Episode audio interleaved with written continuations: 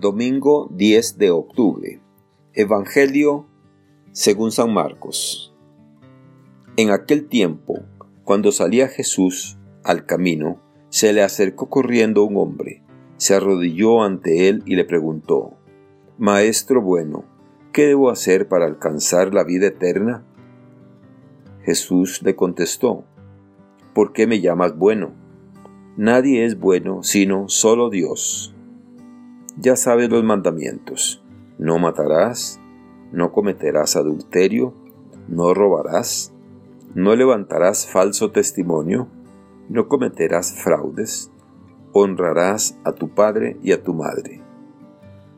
Entonces él le contestó, Maestro, todo eso lo he cumplido desde muy joven. Jesús lo miró con amor y le dijo, Solo una cosa te falta Ve y vende lo que tienes, da el dinero a los pobres, y así tendrás un tesoro en los cielos. Después, ven y sígueme. Pero al oír estas palabras, el hombre se entristeció y se fue apesadumbrado porque tenía muchos bienes. Jesús, mirando a su alrededor, dijo entonces a sus discípulos, Qué difícil le va a ser a los ricos entrar en el reino de Dios. Los discípulos quedaron sorprendidos ante estas palabras, pero Jesús insistió, Hijitos, qué difícil es para los que confían en las riquezas entrar en el reino de Dios.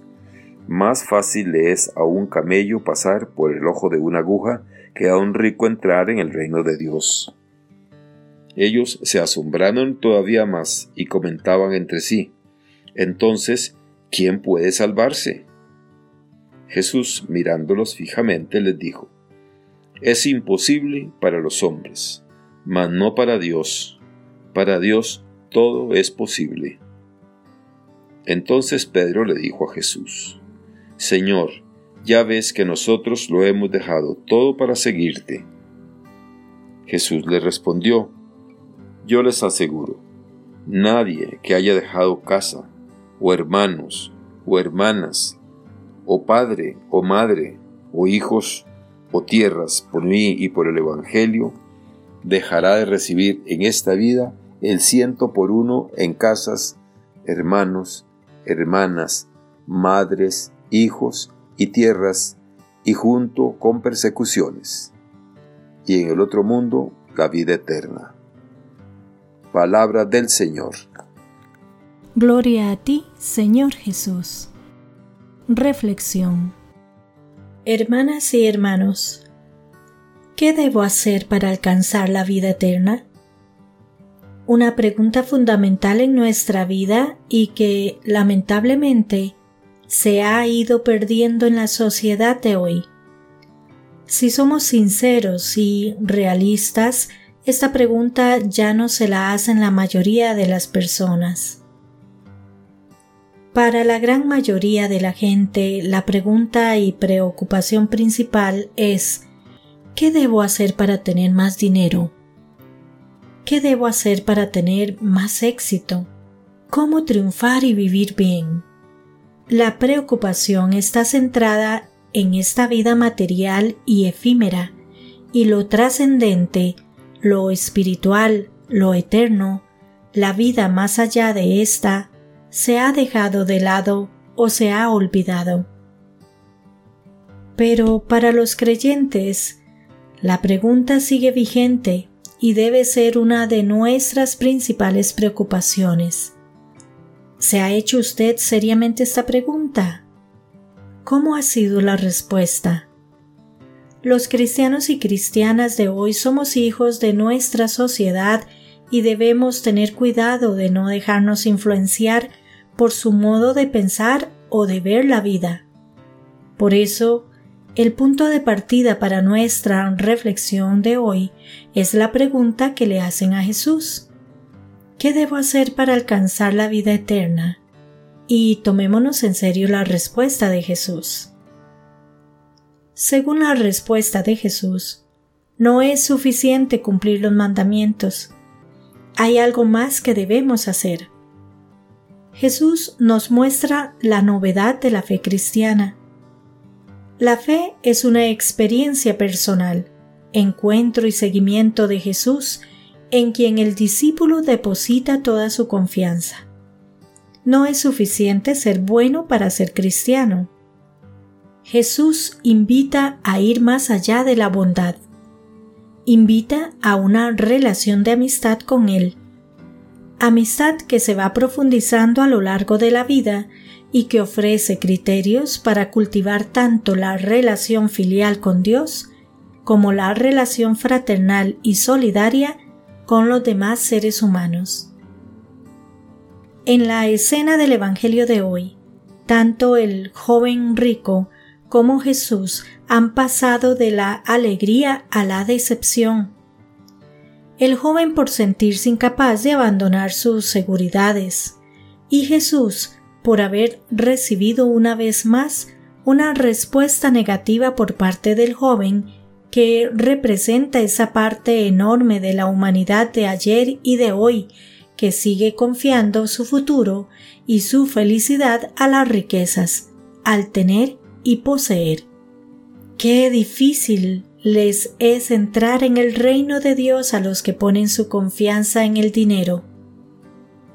No es de extrañar la reacción de los apóstoles. También nosotros hoy pensamos que sin dinero o seguridades materiales no podemos vivir. Y hay razón al pensar así. Nadie puede vivir sin cosas materiales. El problema no es poseer cosas materiales. La cuestión es mucho más profunda. Jesús está interesado en enseñar que la salvación, la felicidad, el futuro del ser humano no está garantizado solo por la economía, las posesiones o las riquezas. Todo eso tiene su sentido cuando se distribuyen equitativamente. Jesús no condena la riqueza ni al rico, sino la acumulación de las mismas en manos de unos pocos. Entre cristianos, esa acumulación desproporcionada es un grave pecado. El tesoro en el cielo se adquiere con la generosidad, la solidaridad, la justicia. Compartir con los empobrecidos es compartir con el mismo Dios.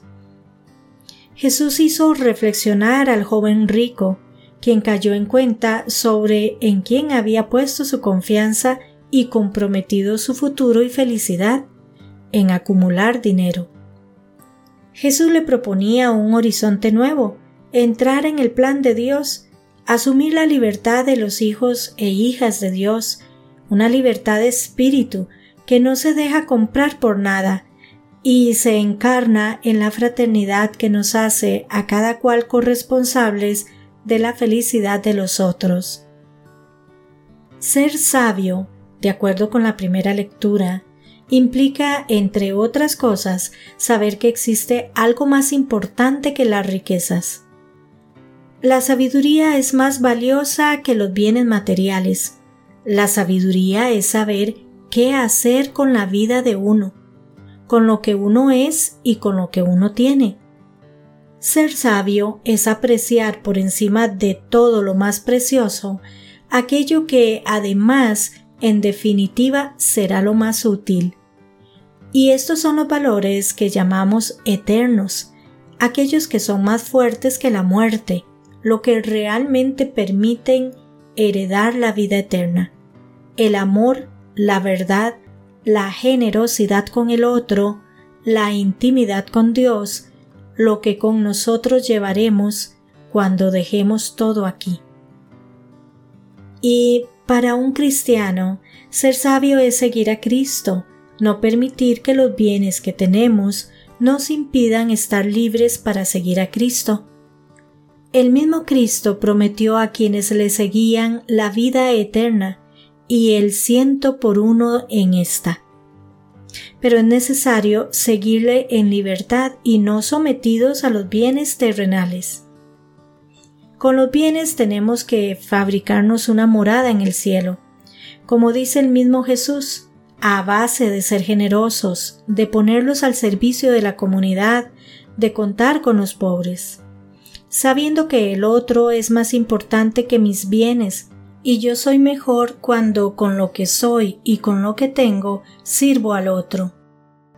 Así se sigue a Jesús, que vino a servir. Ese es el modo de heredar la vida eterna. Que Dios les bendiga y les proteja.